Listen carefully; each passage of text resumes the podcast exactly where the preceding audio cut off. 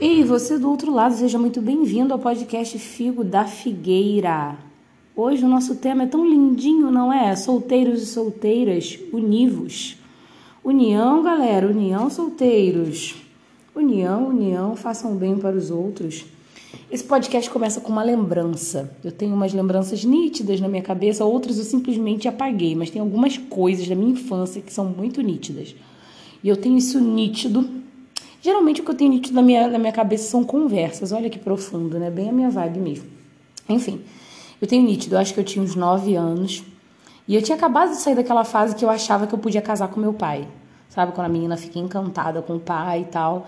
E não, vou casar com meu pai, vou casar com meu pai. Eu sempre achei isso, achei que era possível.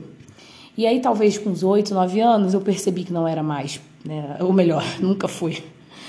Nunca houvera sido possível é óbvio. E aí aquela ficha, né, da vida real e enfim. É, e eu me lembro de conversar com os meus pais em casa, almoçando, jantando, não lembro bem, mas estava na mesa comendo. E eu falei isso, eu falei, gente, casar deve ser muito difícil, né? E aí minha mãe falou, mas você tá pensando nisso? Vai casar agora? Eu falei, não, mas é porque deve ser difícil, deve ser difícil. Você encontrar alguém que seja do bem, seja legal, é, e que goste de você e que você também goste da pessoa, porque às vezes a pessoa gosta de você, mas você não gosta do moço, do menino, né? Eu lembro disso. E eu tava naquela fase de uns menininhos da escola gostar de mim, eu não gostava deles. Falei, gente, quando é que vai acontecer de eu gostar do menino que gosta de mim também? Que eles gostarem de mim, beleza. Eu gostar deles, beleza. Mas acontecer isso ao mesmo tempo com um moço que que seja do bem, né? Na época, ser do bem para mim não significava muita coisa. Era só ser alguém mais ou menos bonito nos meus conceitos de beleza e legal, né? É, legal no, conceito de 9 anos de idade, né? Essa lembrança, cara, é nítida. E hoje eu continuo pensando isso, né? Que mágico é. Salomão fala sobre isso, né? É uma coisa bizarra. Uma pessoa gostar e a outra gostar também, porque tem que ser recíproco. Realmente tem gente que se relaciona sem reciprocidade. Um gosta e o outro tá só na conveniência, né? Ai, gente, as pessoas ainda se submetem a isso, mas amém. É, mas é difícil, né? E dentro disso ser uma pessoa que seja do bem. É difícil. É difícil no sentido assim, é raro, né? É raro. Por quê? Porque não acontece sempre. Mas ao mesmo tempo acontece sempre, né? Todo mundo vê relacionamentos assim. Você provavelmente nasceu de um relacionamento assim. Você provavelmente vê relacionamentos assim à sua volta, talvez você esteja vivendo esse tipo de relacionamento, né? Que deu certo, que não tá nenhum dos dois lados por conveniência e tal. Talvez não seja tão difícil assim, não sei.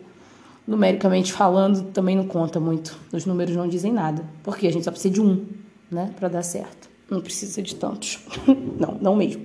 Enfim, o que eu quero dizer nesse podcast são duas coisas específicas. Como de costume, que o nosso podcast irá um papum.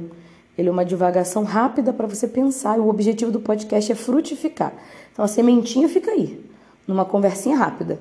Os frutos vêm de você mesmo, de você ir amadurecendo o raciocínio que a gente come começa no podcast, né? Nessa conversa do podcast.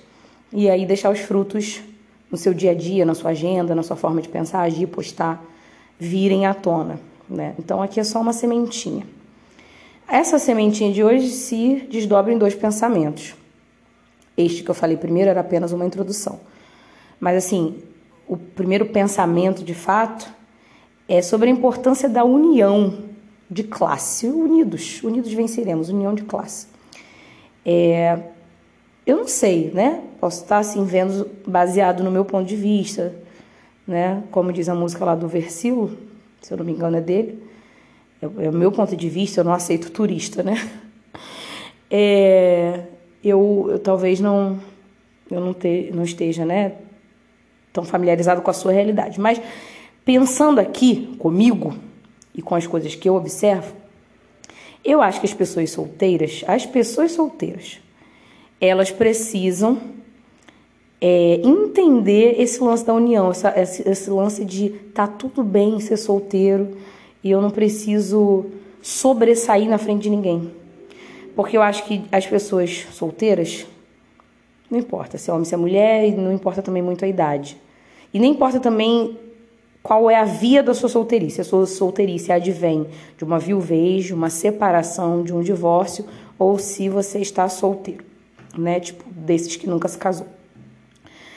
Porque isso de fato é solteiro, o restante é divorciado, separado, viúvo, né? São outros nomes. Mas vamos incluir todo mundo. Eu acho que a galera solteira, independente de idade, de status e de sexo, né, de gênero, precisava ter um, um entendimento de união o entendimento de união que parte de não estamos competindo. Parece que a pessoa quer sempre demonstrar que ela é menos solteira que a outra pessoa. E geralmente, para você ser menos solteiro que a outra pessoa, você está querendo dizer o quê? Que você fica com alguém, que você tem 15 contatinhos, que você tem um ficante certo para semana e outro para final de semana, você tem um ficante de viagem, um amigo colorido que acompanha você em rolê. É isso. Gente, isso é ridículo. Tudo bem, isso é ridículo. Eu vou nem perder tempo falando disso. Eu ia até pegar esse viés, mas acabei de não pegar. Não vou falar sobre ridiculice, não. Não vou falar sobre isso. Cada um cuide de si, quem está de pé, cuidado para que não caia. Mas, talvez, além disso ser ridículo, isso esteja te afastando de pessoas bacanas. Não estou falando de um potencial namoro, não, não, não nem estou falando disso. Nem tô falando disso, porque você não precisa casar nem namorar para ser feliz. Mas talvez isso esteja te afastando de outras pessoas solteiras à sua volta, que são bacanas e que não estão dispostas a ficar disputando essa coisa, que tomam raiva, ranço dessa sua conversa o tempo inteiro. É... O tempo inteiro é, é flertosa, o tempo inteiro se fala disso e só disso e a pessoa parece estar tá sempre querendo, sabe, mostrar um negócio, um, um rolê. Eu conheço, gente, eu conheço gente que compra buquê de flores e manda para si mesma. Eu conheço, eu poderia dar nome, sobrenome e endereço dessa pessoa. Óbvio, eu não vou fazer isso. A questão não é essa, a questão é que, cara, eu conheço pessoalmente, não é alguém que me disse, eu já vi. Então, cara, para com isso. Se una a pessoas que não têm essa mentalidade. E você só vai conseguir se unir a pessoas que não têm essa mentalidade quando você também não tiver, né? Porque a gente perde, a gente perde pessoas bacanas, legais, porque a gente está vivendo uma fanfic. Fanfic. Eu acho que mulher faz muito isso, mas homem também faz. De outras formas, mas faz. Né? Gente, não dá. Por isso que o título daqui é Univos. Vamos nos unir. Vamos nos unir no deboísmo. Não é vamos nos unir para o tempo inteiro ficar disputando quem está menos solteiro, quem sabe mais Ai, gente, eu já ouvi tantas frases. Ah, porque você não sabe, porque você nunca foi casado. Ué, gente, você está colecionando casamento? Tu é Fábio Júnior? Tu é Gretchen? Não sei, né? De repente a pessoa é o Fábio Júnior, de repente a pessoa é a Gretchen. Mas não seja. Não seja. Eu tenho muita dó da Gretchen. Fábio Júnior até que eu não tenho tanto. Tenho que desenvolver mais compaixão no meu coração. Mas da Gretchen eu tenho. Gente, isso não é felicidade. Isso, isso, isso não é felicidade. Tá colecionando. Isso não é bom. A gente se afasta de pessoas boas a partir do momento que a gente pega caminhos malucos. Depois não adianta olhar para o lado e falar só tem maluco perto de mim. É claro. Não tem como você, num caminho de maluquice, encontrar pessoas boas. Pessoas que realmente estejam bem. Estejam bem, sabe? Com o status de vida dela. E aí vale a pena um asterisco ainda nesse primeiro ponto. Que é, cara, se você está bem dentro da sua condição de casado, se você está bem dentro da sua condição de solteiro, ou talvez não casado, né, mas namorando, você está bem na sua condição, no seu estado civil, não importa qual seja ele, você não vai ficar se esforçando e se esgoelando para provar que você está bem, não é? Então, então é. É muito simples, cara, nem é difícil esse raciocínio, é muito simples mesmo. É claro que todos nós precisamos, né? é, avaliar nós mesmos, porque às vezes a gente dá uma vacilada, às vezes a gente fala umas coisas, enfim. Às vezes fala uns negócios. Mas assim, de forma geral, cuidado para ver se você não está só tentando manter uma aparência. Manter uma aparência. Meter banca, né? Não. Isso não é bom. Volto a dizer. Isso não vai te unir a pessoas bacanas. Não. Porque, por exemplo, você tá mal no relacionamento. Tá mal, tá ruim. Aí você finge que tá tudo bem. Por quê? Você quer parecer que você tá tudo bem, gente. Que isso, eu tô super bem. Eu não quero parecer uma pessoa que tá, tá sofrendo e tá no relacionamento abusivo. Não, eu quero fingir que eu tô bem. Porque senão todo mundo vai pensar que eu tô mal. Vai ser uma humilhação. E aí, como é que você vai se unir a pessoas que vão te ajudar, por exemplo? Nunca vai ter ninguém para te ajudar, porque você está sempre transmitindo que você tá bem. Você, na sua vivência né, de relacionamento, tá bem, você tá bem. Outra coisa são as pessoas solteiras que estão é, almejando o casamento. Mas o discurso delas é de autossuficiência, de ah, ninguém presta. Gente, o tanto de frase que eu já ouvi disso.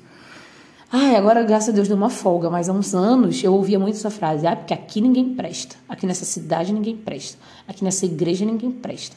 Ah, porque eu também não preciso de ninguém. Porque, gente, você não tem como aproximar pessoas boas de você no meio dessa história. Não tem. Tu repele as pessoas. E volto a dizer, não está repelindo potenciais namorados. Não, não, não. Também. Mas não é isso que eu estou falando. Você está repelindo pessoas de bem à sua volta. Você precisa de pessoas de bem à sua volta. Não é de um namorado, de um esposo. Você precisa de pessoas de bem à sua volta. Né? A nossa vida não vive, não é canalizada para uma pessoa só. Se é, o nome disso é dependência emocional, não é relacionamento saudável, né? Não é. Não é casamento, não é namoro, é dependência emocional, né, transvestida de casamento, de namoro, né? Porque às vezes a pessoa assina o papel de casamento com aquele que é o seu codependente. É horrível, perigosíssimo. Deviam ler sobre isso um pouquinho no Google. Você vai ver que isso não é bacana, né? E eu falo isso assim por uma certa experiência, não por ter casado com, mas por ter vivido certas experiências assim, de dependência emocional com codependência. Não é bom. Não é bom. Não é bom. De nenhuma forma. Só piora. É horrível. Você sabe disso. Você que está vivendo, você sabe. Você pode não saber o nome da coisa, você pode nunca ter lido a respeito, mas você sabe. Mas isso me leva ao segundo asterisco. Esse segundo asterisco é de uma reflexão que eu volta e meia faço, que é sobre a maturidade que a gente deve ter para se relacionar. Qualquer relacionamento exige maturidade, qualquer amizade e tal. Mas né, relacionamentos amorosos exigem um pouco mais, se a gente tem um foco no relacionamento amoroso. Se o seu relacionamento amoroso foca em ser um casamento, e se o seu casamento, que já é um casamento, é, foca em ser uma família saudável, ambiciona, intenciona, certo? Objetiva ser uma, uma família saudável, então você vai precisar de maturidade, correto? Correto. E aí a gente precisa pensar que a maturidade não tem nada a ver com idade, nem com dinheiro, nem com porcaria nenhuma. Tem a ver com a sua vivência, né? De aceitar desafios, de se submeter a regras, de não enlouquecer com as frustrações da vida, de acolher a tristeza no seu coração. É assim que a gente amadurece, né? Com sofrimentos, frustrações e tristezas. Basicamente isso. É, e aí eu penso, eu tenho um afilhado, por exemplo. Ele tem sete anos, né? Sete ou oito, agora me bateu uma dúvida. Mas enfim, ele é uma criança. Ninguém pergunta se meu afilhado ele está solteiro. Ninguém pergunta isso, porque isso não é relevante para uma vida de uma criança. É, é só óbvio. Óbvio que ele está solteiro. Se você falar, né? Ah, eu vi seu afilhado no shopping. Ah, ele está estudando em qual escola? Ele está no segundo ano, no terceiro? Ah, ele já sabe falar inglês? Ah, ele ganhou o campeonato de, futsal, de futebol na escolinha de futebol? Ah, ele saiu do futsal e foi pro judô? Ah, é isso que a gente pergunta das crianças. Ah, ele gosta de super-heróis? Eu tô aqui com uma blusa de super-herói para dar para ele. Será que ele vai gostar? Ele gosta do Homem-Aranha ou do Hulk? É isso o universo da criança, entendeu? Ah, ele já sabe ler? Ah, ele já sabe escrever? Sei lá, é isso que a gente pergunta sobre crianças de 5, 6, 7, 8 anos. A gente não pergunta o estado civil de uma criança. E eu sempre penso sobre isso para falar sobre maturidade. Por quê? Porque se você não está amadurecido, e volto a dizer, isso não tem a ver com a idade, porque de repente você tenha 35 anos e não, e não tem amadurecido. Pô, se você não, não amadureceu, um pouco, porque estamos sempre amadurecendo, mas se você não amadureceu pelo menos o mínimo, pelo menos aquilo que é esperado de mínimo para sua idade, então não se relaciona não, gente. Seja igual ao meu afilhado, tenha oito anos, não se relaciona, não, não busca isso. Não põe isso no teu rolê, no teu currículo.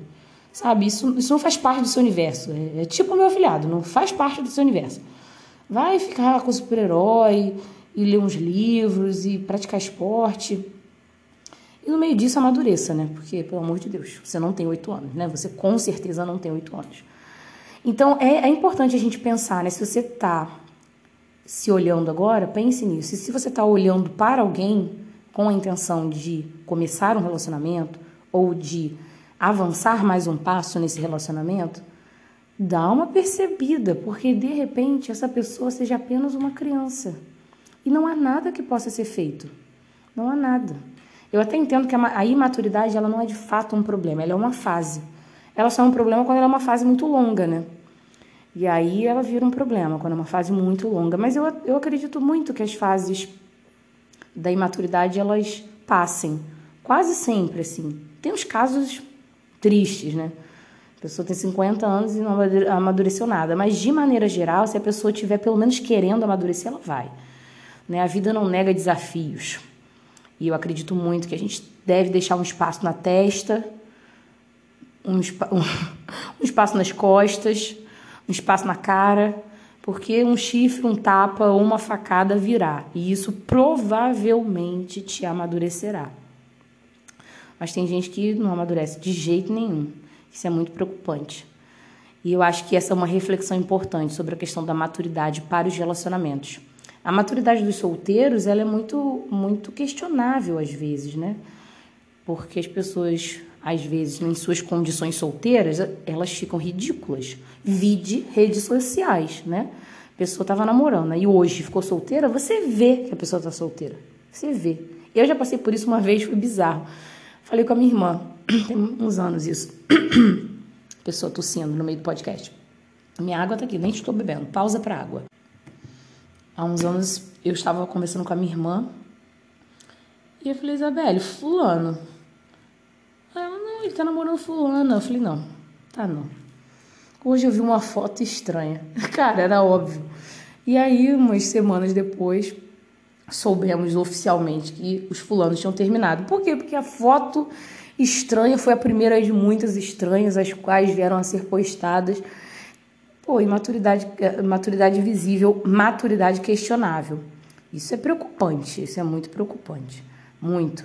Né? Às vezes pessoas casadas que se separam vão para as redes sociais falar, ó, oh, me separei de fulano. Recentemente eu vi dois casos assim e não, não demonstram uma maturidade. Você ir para o Instagram falar, me separei de fulano, agora nós somos apenas pais de Beltrano, e é isso aí.